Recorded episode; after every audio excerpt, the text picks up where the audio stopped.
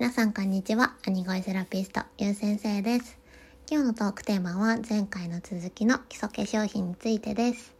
前回のクレンジング洗顔編聞いていただけましたでしょうか？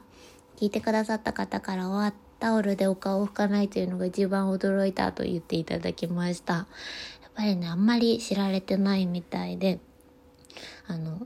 枕だったりとかをね、綺麗に洗って、こまめに洗ってくださいっていうのはよくまとめサイトとかには載ってるんですけど、その枕にお顔をつける前にお化粧品載せてるので、お化粧品ってね、最後乳液塗るので、乳液って油みたいなもので最後蓋をしている状態なので、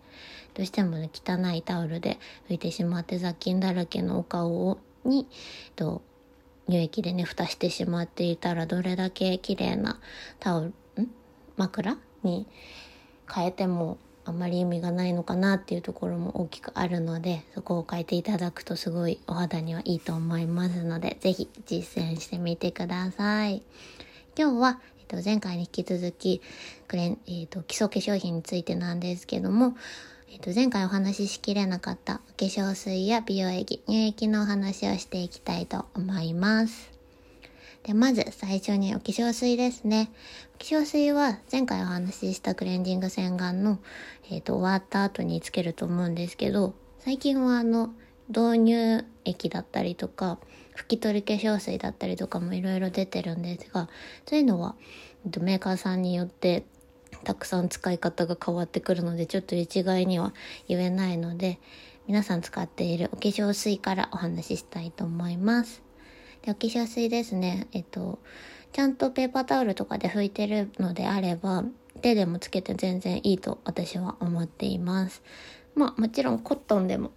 いいと思うんですけど、コットンの繊維でお肌がちょっと擦れて痛いっていう方もいらっしゃるので、私は全然どっちでも合う方を選んでいただければいいと思っています。でも、大切なのはですね、しっかり浸透させることです。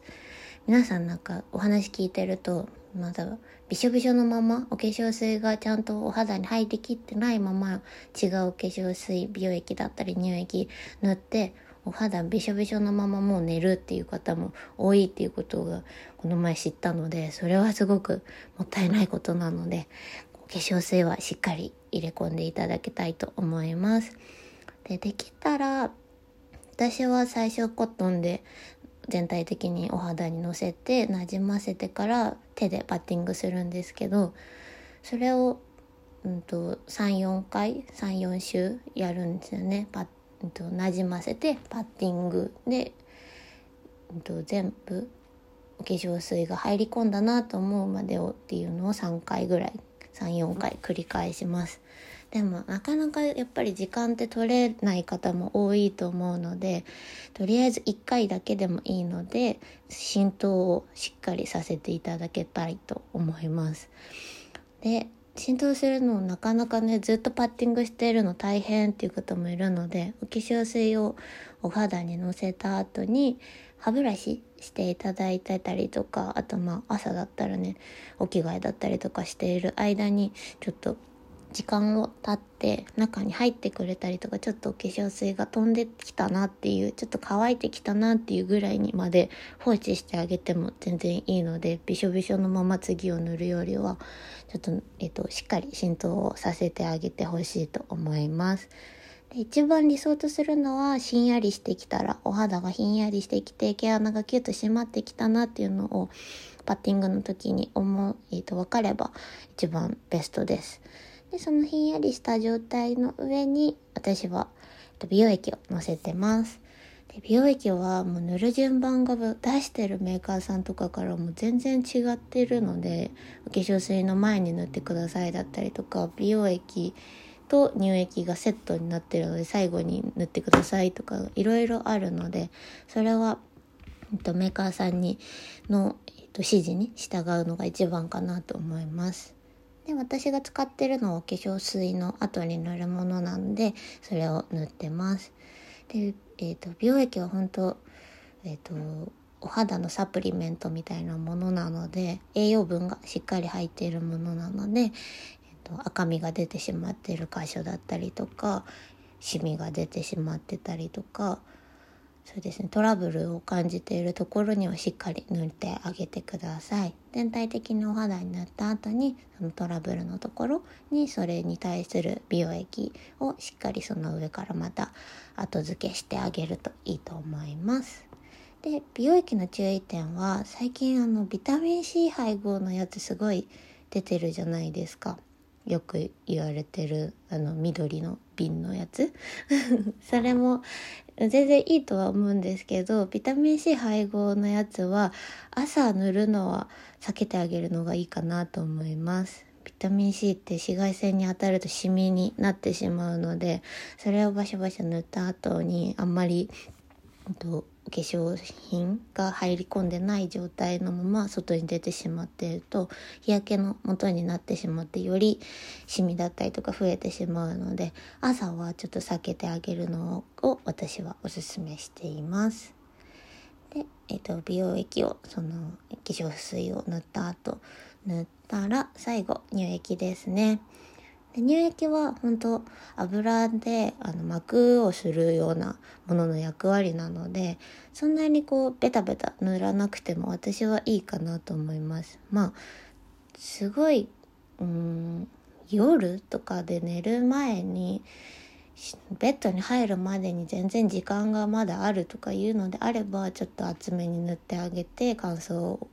をしないようにするっていう方もいらっしゃると思うんですけどどっちかっていうとさっき言ったように、えっと、乳液は蓋の役割なのでどっちかっていうとその保湿をさせたいっていう時はお化粧水をどれだけ入れるかっていうのが勝負になってくると思うのでそんなに塗らなくてもいいかなと思います。どちらかというとシワの目尻のシワとかあとほうれい線とかっていうところに対してはしっかり塗ってあげて擦れないようにしてあげるといいかなと思うのでそういう部分的にしっかり塗ってあげるのはいいと思います。であとはあのさっきも何回も言っているように油の役割なので乳液はなのであの自分のお肌の油が出やすい場所ですね、えっと、T ゾーンって呼ばれてるところ鼻とかですね眉間のところだったりとかっていうのは塗らなくても自分のお肌が勝手に油を出してくれる場所なので逆にその上からまたオイル塗ってしまうとすごく、えっと、オイルが何て言うんですかね外に出れない状態になってしまっていて毛穴が詰まりやすくなってしまって黒ずみだったりとかがより進行してしまうのでそんなに熱く塗らなくてもいいかなと思います。なんなら、うん、私は夜は塗ってません鼻だったりとか T ゾーンだけは乳液は塗らず美容液までは全体的に塗っているっていう感じですね。どうしてもこれから10月とか寒くなってくると乾燥肌さんたちはすごい大変な時期に今からやってくるのでそれを食い止めるためには最初にたくさん化粧水を入れて肌の中からふっくらさせていくことが大切だと思っています。で夏に紫外線をたくさん今年の夏本当暑くて皆さん浴びてると思うんですけどその浴びた肌が乾燥してしまうと本当にシミだったりシワとかがすごい多く出てきてしまうので今年はセラピストの中ではあの夏の紫外線が本当に厳しかったと思っている子が多くてシミだったりシワがこの冬で出る方多いんじゃないかっていうのはすごい話が出ているですね。なので今のこの秋の時期にたくさん化粧水入れ込んであげて乾燥対策してあげるのがいいかなと思います。何度も言うように乳液でしっとりさせるのではなくてたくさん水分を入れ込んでふっくらもちもちのお肌にしてあげるといいかなと思います。では最後におさらいですね。今日は、えーと、化粧水のつけ方からじゃあちょっとおさらいしようかな。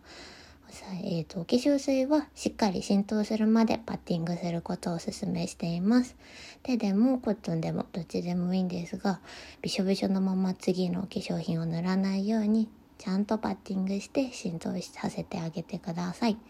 で、えっと、浸透したかどうか分かるサインとしてはお肌がひんやりして毛穴がキュッと締まってきたなっていうのが見えたら OK です。でこの後乳液だったり美容液なんですけど大体美容液ですよね。で美容液はさっき言ったようにメーカーさんによって順番が違うのでそれをしっかり、えーと、BA さんに聞いて守ってください。最初につけなきゃいけなかったものを後からつけたりとかするとせっかくその子の力が発揮できてなくなっちゃうのでしっかり順番は守ってください。で、えーと、ビタミン C が配合されてるのは朝は塗らないようにしましょう。で乳液ですね。乳液は保湿したら気にならないぐらいで大丈夫なのでそんなにペタペタ塗らなくても大丈夫です。これから皆さん寒くなってくるので体調にも気をつけてください。今日も長い時間お話ししてしまってすいませんちょっと駆け足になってしまったかなと思うんですが聞いていただいて少しでもプラスになることがあれば嬉しいですでは今日もありがとうございました。兄声セラピスト、ゆう先生でした。失礼いたします。